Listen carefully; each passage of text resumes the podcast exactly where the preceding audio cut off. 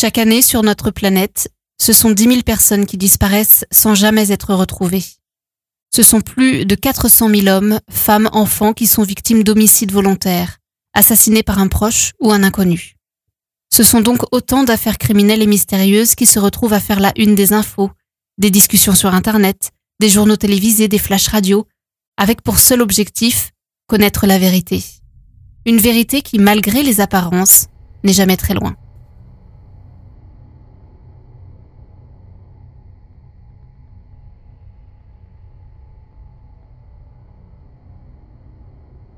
Le 8 mai 2020, dans la petite ville de Havant, en Angleterre, Louise Smith, une adolescente de 16 ans, confrontée à des problèmes familiaux et qui vit chez sa tante, envoie à 12h50 une photo sur Snapchat à l'une de ses amies, avec cette annotation Pire gueule de bois, laissant imaginer une soirée alcoolisée la veille. Ce message sera la toute dernière preuve de vie de Louise. Après ça, plus personne n'a de ses nouvelles. Son petit ami Bradley, qui devait la retrouver aux alentours de 15 heures ce jour-là, est inquiet. Où est-elle passée? Pourquoi ne répond-elle pas à ses nombreux appels? Si au départ, les enquêteurs se tournent vers la personnalité fragile de l'adolescente pour expliquer une possible fugue, ce qu'ils découvrent 13 jours plus tard les laisse sans voix. Louise a été assassinée. Elle est retrouvée dans une zone boisée son corps est méconnaissable. Il est marqué de nombreux coups violents répétés à la tête. Louise a été violée et brûlée. Les images sont choquantes, les détails sont effroyables. Qui a bien pu commettre cette horreur? Que s'est-il passé ce 8 mai 2020 C'est en se plongeant dans le quotidien de Louise Smith et en s'appuyant sur des images de vidéosurveillance de la ville que les policiers comprennent. Ils comprennent que Louise vivait dans un environnement anxiogène et que tout le monde ne dit pas la vérité dans cette histoire. La jeune fille qui nous intéresse aujourd'hui est donc Louise Smith. En 2020, Louise Smith est une adolescente âgée de 16 ans. Elle est passionnée par les animaux et elle a cette ambition de devenir vétérinaire. D'ailleurs, elle, va suivre logiquement, les semaines qui devaient suivre son décès, des études pour devenir vétérinaire. Ses parents, Bradley Smith et Rebecca Cooper, sont séparés depuis euh, quelques années maintenant et c'est donc chez sa mère que Louise vit principalement dans le quartier de Lake Park à Havant, dans le Hampshire, au Royaume-Uni. Pour comprendre la personnalité et surtout euh, comprendre un peu mieux la vie de Louise, il faut savoir que Louise est une adolescente assez perdue, qui n'arrive pas à trouver l'aide dont elle aurait besoin à ce moment-là. Elle est suivie régulièrement par une assistante sociale, et elle est décrite comme vulnérable, facilement influençable, qui souffre euh, en plus de ça d'anxiété et de dépression, et elle prend d'ailleurs un traitement des euh, médicaments contre la dépression. Il lui arrive aussi, faut le souligner, de temps en temps de se faire du mal. Les relations entre Louise et sa mère Rebecca ne sont pas parfaites. Les disputes en fait entre les, deux femmes sont, sont récurrentes. Louise est dans sa période d'adolescence, elle a envie d'avoir un peu plus de liberté et surtout de voir euh, bah, un peu plus souvent son copain, son petit ami qui s'appelle Bradley, qui a le même prénom que, son père. En avril 2020, alors que nous sommes en plein confinement, ça personne ne l'a oublié, une dispute un peu plus importante que d'habitude va intervenir entre Louise et sa mère. Et la dispute sera tellement importante, ce sera un peu la goutte d'eau qui, fait déborder le vase euh, pour, pour Louise, que Louise va faire une demande à sa mère. Elle va lui dire, écoute, je me sens plus bien ici, j'ai envie de, de d'avoir mon indépendance, j'ai envie de souffler, je vais aller vivre ailleurs. Je vais aller vivre chez, ma tante. Sa tante s'appelle, euh, alors elle a un nom un petit peu compliqué, mais tout le monde l'appelle CG. Et Shane, donc le mari de CG. Et CG, c'est en fait la sœur de Rebecca, la mère de Louise. Et cette demande, eh bien la mère de Louise va l'accepter. CG et Shane Mays ont 30 ans tous les deux. Ils sont mariés depuis plusieurs années et ils vivent dans un appartement à Sunburn Drive, dans le quartier de Lake Park, pas très loin euh, de là où vit euh, la mère de, Louise. Et eux, ils sont d'accord également pour euh, accueillir Louise. Ils sont d'accord pour que Louise reste quelque temps dans leur appartement. C'est donc comme ça que fin avril, Louise se retrouve à vivre chez sa tante, CG, et le mari de sa tante, Shane. Mais le 7 mai 2020, l'ambiance va changer, le ton va changer. Louise envoie des SMS à certains de ses amis en leur euh, expliquant qu'elle souhaite quitter assez rapidement l'appartement de CJ et de Shane, parce que selon ses termes, il la traite comme un enfant. Et, encore selon ses termes, ils sont tout simplement ignobles. Et Louise lance un appel à, ses amis en leur euh, disant si quelqu'un, s'il vous plaît, peut m'héberger assez rapidement, ce serait super parce que là, je ne peux plus vivre ici. Samantha Burt, la maman d'une de ses copines, va proposer à Louise de s'installer quelque temps. Et elle accepte même que Bradley, le petit ami de Louise, vienne avec elle. Pour Louise, c'est super, c'est une aubaine. Elle quitte donc l'appartement de CJ et de Shane ce jour-là, le même jour que les SMS envoyés, le 7 mai 2020. Mais sa tante ne va pas accepter qu'elle s'installe ailleurs. Et CJ va faire 51 tentatives pour contacter Louise ce jour-là sur son téléphone portable. À 14h34, Louise et sa tante s'envoient un certain nombre de SMS et finalement Louise accepte de retourner à l'appartement de CJ pour y rester. Bradley euh, comprend pas forcément la décision, mais il accompagne Louise jusqu'à l'appartement de sa tante. Il lui fait un bisou et il lui donne rendez-vous le lendemain vers 15h en lui disant on se retrouve à notre endroit habituel. Un peu plus tard dans la soirée, Shane, donc le mari de sa tante, propose à Louise d'aller faire un tour au magasin du coin pour acheter deux trois bricoles. En fait, il veut acheter de l'alcool. Ce que Louise accepte. Comme le montrent ces images de vidéosurveillance, on les voit donc sur le chemin de l'épicerie avant de retourner, quelques minutes plus tard, à l'appartement. Cette nuit-là, Louise va envoyer encore une fois pas mal de SMS à des amis en leur disant qu'elle avait beaucoup bu. Tellement bu qu'elle s'était évanouie pendant la soirée. Mais chose étrange, cette nuit-là, Louise ne semblait pas non plus dans son état normal. Et Louise a demandé de l'aide en appelant la ligne d'assistance téléphonique en santé mentale. L'appel a duré 4 minutes. Le lendemain matin, le 8 mai, à 12h50, Louise contacte une amie via l'application Snapchat. Elle lui envoie cette photo avec cette écriture, ce commentaire, pire gueule de bois. Ce qui fait penser que, effectivement, la soirée de la veille a été un petit peu arrosée. Mais avec qui?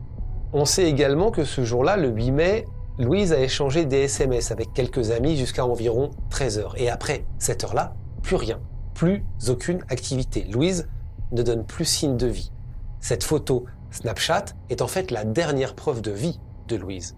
Elle ne se présentera pas au rendez-vous avec son petit ami à 15h comme fixé la veille. C'est ça en fait qui va inquiéter Bradley, qui euh, d'ailleurs sera le premier à paniquer. Il décide d'aller sonner à l'appartement de CJ, de la tante de Louise. Mais cette dernière, en lui ouvrant, lui explique que Louise n'est pas là, il décide alors d'aller sonner directement à l'appartement de CJ. Mais en lui ouvrant la porte, CJ lui explique que Louise n'est pas là. Et elle lui dit, écoute, je sais absolument pas où elle se trouve. Je pensais d'ailleurs qu'elle était avec toi, qu'elle était partie un peu plus tôt. CJ décide alors euh, d'appeler plusieurs fois Louise pour savoir où elle se trouve. Aucune réponse. Son téléphone portable sonne, mais il n'y a aucune réponse. De son côté, Shane, qui était absent, rentre aux alentours de 16 heures. Et quand Bradley et CJ lui demandent si, euh, bah, s'il a vu Louise, il leur explique qu'effectivement, il l'a vue un peu plus tôt dans la journée et qu'il a d'ailleurs fait un petit bout de chemin avec elle parce que euh, lui allait rendre visite à, sa mère alors que Louise se dirigeait vers un skatepark à Hemsworth. Mais après ça, il ne sait pas où, où elle est partie. La seule chose qu'il sait, c'est ce qu'il dit euh, à CJ et à Bradley, c'est qu'elle devait y rencontrer des amis. Ça, c'est bizarre pour Bradley, qui tombe un petit peu dénu. Si elle devait retrouver des amis au lieu de venir euh, le voir, il aurait été au courant. Après ça, Bradley essaie de joindre à plusieurs reprises Louise, en vain. À 18h, Louise, qui euh, aurait dû rentrer parce qu'elle avait un couvre-feu, n'est toujours pas là. C'est à ce moment-là que CJ décide d'appeler la police. Il est 18h32 et elle signale la disparition de sa nièce, Louise Smith. La police arrive à l'appartement aux alentours d'une heure du matin, le 9 mai, et rapidement, une recherche pour retrouver Louise commence. Les amis, les proches de Louise, notamment ses parents, se joignent aux recherches. Mais aucune trace de l'adolescente, personne ne sait où elle pourrait se trouver. Et surtout, aucune activité n'est détectée sur son téléphone portable. Ça, c'est étrange. Je vous rappelle, que ces relevés téléphoniques ont révélé qu'elle n'avait été en contact avec personne depuis 13 heures le 8 mai. Ça veut dire que l'activité, en tout cas, l'activité sur le téléphone portable de Louise s'arrête à 13 heures le 8 mai. Et ce qui inquiète principalement les amis de Louise à ce moment-là, c'est sa fragilité mentale. Je vous rappelle que Louise a, déjà tenté de mettre fin à ses jours les, semaines précédentes. Et c'est euh, ce dont ses amis ont peur. La police n'a pas véritablement de piste et interroge CG et Shane. Finalement, c'est vrai que c'est chez eux que, Louise vit, dans leur appartement, pour leur demander tout simplement quand ils ont vu Louise pour la dernière fois.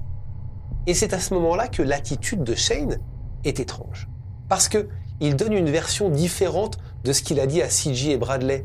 Souvenez-vous qu'il avait euh, marché avec Louise jusqu'à un skatepark. Là, il dit à la police qu'il est allé avec Louise ce, ce 8 mai dans un magasin d'alimentation qui s'appelle Tesco avant qu'elle n'aille voir ses amis. Mais ça, c'est impossible. C'est impossible parce qu'en visionnant les images de vidéosurveillance euh, de la rue qui mène à ce magasin, à aucun moment, même dans les environs, Louise et Shane ne sont vus marcher dans cette direction ensemble. Ni Louise seule d'ailleurs, ni Shane seul. Alors, question que les policiers se posent et que tout le monde se pose. Pourquoi ce mensonge? Sept jours après cette arrestation et 13 jours après la disparition de Louise, une terrible découverte est faite. Le corps de Louise est retrouvé dans une zone boisée de Haven Ticket, à 40 mètres de la route dans le bois, entre deux troncs d'arbres tombés. Louise est méconnaissable. Je vous mets en garde à partir de maintenant, les détails sont extrêmement choquants. Elle a violemment été frappée, elle a été violée, et son corps a été incendié. Les enquêteurs ont retrouvé de multiples blessures sur son visage. La mâchoire de Louise a été brisée, et l'os de sa mâchoire a été détaché de son crâne. Un bâton a été retrouvé inséré dans ses parties intimes et poussé vers son foie. Je suis désolé pour les détails, mais ce sont les détails qui sont exposés par les médecins légistes. Des bâtons ont également été trouvés positionnés autour euh, des restes de Louise, autour de son corps, ce qui ressemble à un feu de joie. Un feu qui semble d'ailleurs avoir été rallumé à plusieurs reprises, à des moments différents, comme, si celle ou celui qui avait fait ça voulait s'assurer que le corps brûle entièrement, pour ne pas peut-être que l'on retrouve des indices. Après cette horrible découverte, les enquêteurs n'ont pas d'autre choix que d'accélérer l'enquête pour retrouver qui a fait ça. Et après avoir confronté certains éléments, la police décide de libérer CG, sans inculpation. Pour eux, elle n'a rien à voir avec le meurtre de sa nièce. Par contre, vous l'avez compris, le suspect numéro un dans cette affaire, c'est Shane, le mari de CG. Un homme qui ne fait rien de ses journées, à part jouer aux jeux vidéo, qui n'a pas de travail, et dont la personnalité est très trouble, ainsi que son comportement avec Louise. Un comportement qui dépassait les limites. Pendant le court laps de temps où Louise est restée chez sa tante, Shane a eu une attitude pour le moins très ambiguë avec elle. Preuve en est cette vidéo, enregistrée par Louise elle-même et envoyée à ses amis sur Snapchat, dans laquelle on y voit Shane chatouillant les pieds de Louise. Quel homme de 30 ans se comporte comme ça avec une adolescente? Le petit ami de Louise, Bradley, va d'ailleurs confirmer cette attitude ambiguë, témoignant que Louise lui avait dit à plusieurs reprises que Shane flirtait avec elle. Les policiers découvrent en fait que la nuit précédant la mort de Louise, Shane l'a emmenée au magasin, comme on le voit sur les images de vidéosurveillance, pour acheter de l'alcool. Et en fait, il a acheté de l'alcool pour essayer de, la saouler, pour pouvoir profiter d'elle. Mais ça, bah ça, il le nie. Lui, il explique bah, que Louise n'a pas bu. En fait, l'alcool, c'était pour lui. Louise n'a absolument pas bu. Elle a dû boire un petit peu de, rhum. Voici ce qu'il explique aux policiers. Et il réfute le fait qu'il était attiré par elle. Il dit Attendez, moi j'ai 30 ans, elle a 16 ans, c'est pas possible. Et quand les policiers lui demandent où il se trouvait le jour de la disparition de Louise, il raconte encore et encore que bah, ce jour-là, il était chez sa mère. C'est vrai qu'il est passé voir sa mère. Mais une image de vidéosurveillance le montre peu après 11 heures, sortir de la zone boisée où a été retrouvé le corps de Louise. Et d'ailleurs, du sang appartenant à Louise est également retrouvé sur l'une de ses chaussures à lui. Et le 27 mai 2020, les policiers vont avoir la confirmation que Shane est bel et bien le meurtrier de Louise. C'est simple, l'ADN a parlé. L'ADN retrouvé sur le bâton correspond à l'ADN de Shane. L'hypothèse que les policiers avancent, c'est que Shane a entraîné Louise dans cette zone pour très certainement abuser d'elle, c'était prévu. En fait, elle se serait mise à crier et c'est comme ça qu'il l'aurait sauvagement frappée avant de la violer et de brûler son corps. La première audience concernant le meurtre de Louis Smith s'ouvre euh, à la cour de Winchester le 15 juillet 2020. Shane Mays a l'occasion ce jour-là de plaider et il plaide non coupable des accusations de meurtre qui pèsent contre lui. Il est placé en détention et continue de clamer son innocence jusqu'au procès qui débute le 17 novembre 2020. Et ce jour-là, il va changer quelque peu sa version. Il explique qu'effectivement c'est lui qui l'a tué, mais il nie l'assassinat. En fait, il explique euh, à ce moment-là qu'il l'a tué de façon accidentelle. Il raconte en fait avoir marché avec Louise, effectivement, ce jour-là à Avent, mais en fait c'est Louise qui lui a demandé de l'accompagner jusqu'à cette zone boisée parce qu'elle souhaitait lui parler. Et une fois arrivé là-bas, c'est ce qu'il raconte, le ton est monté, selon lui, au sujet de la consommation d'alcool de Louise. Voici ce que Shane a raconté à la cour. Elle a ramassé un gros bâton et m'a frappé sur le côté avec. Ça faisait mal. Je l'ai attrapé et je l'ai jeté par terre, puis je l'ai frappé. Je lui ai donné un coup de poing au visage, j'étais en colère par rapport à son comportement la nuit précédente. Quand je lui ai mis le premier coup de poing, elle était debout. La deuxième fois, elle est tombée. Et quand elle était au sol, les coups ont continué. Je ne sais pas combien de fois. J'ai perdu le contrôle de moi-même. Après ça, il raconte à la cour qu'il s'est éloigné. Il a entendu Louise gémir. Il explique qu'elle avait du sang sur le visage. Mais c'est ce qu'il dit, hein. quand je suis parti, elle était toujours vivante. Quand je l'ai quittée, elle, elle vivait encore. Donc il reconnaît l'avoir frappée, mais par contre, il nie avoir mis le feu à son corps, avoir fait un trou dans son estomac et lui avoir inséré un bâton dans ses parties intimes. Personne, vous vous en doutez, ne croit à l'histoire qu'il vient de raconter. Pour les jurés, Shane est la seule personne impliquée. C'est le, seul meurtrier. Cette défense que quelqu'un d'autre aurait fait le reste, mettre le feu ou faire, faire faire tout le reste, ne tient pas pour les jurés. Ce qui euh, rajoute de l'horreur à l'horreur dans cette histoire, c'est l'attitude de Shane après le meurtre de Louise. Regardez, à 11h36, alors qu'il vient de tuer sauvagement Louise, il est enregistré par une caméra de surveillance, tout sourire, en train de s'acheter une pizza, avant d'être à nouveau vu sur des images de vidéosurveillance à 15h11, marchant en direction de la maison de sa mère. Lors de l'audience qui permettait de déterminer la peine encourue par Shane Mays, la Cour a entendu les déclarations des proches des victimes, notamment des parents de Louis Smith et de sa mère Rebecca Cooper, qui connaissaient évidemment Shane, puisque c'est le mari de sa sœur. Voici ce qu'elle lui a dit, les yeux dans les yeux. Tu as tué ma fille Louise d'une manière si traumatisante. Mais ce que tu as fait par la suite est au-delà des mots. Tu es un monstre. Qu'est-ce qui t'a donné le droit de faire ça? Tu l'as tellement abîmé que je n'ai eu aucune chance de lui dire au revoir, de lui tenir la main, ou même de l'embrasser. Je te le pardonnerai jamais. Tu es venu chez moi en plus de ça le jour où tu l'as tué. Tu m'as regardé dans les yeux, sans remords alors que tu savais que, que tu lui avais fait du mal. La sentence pour Shane Mays est tombée. Il a été condamné à la prison à vie avec un minimum de 25 ans.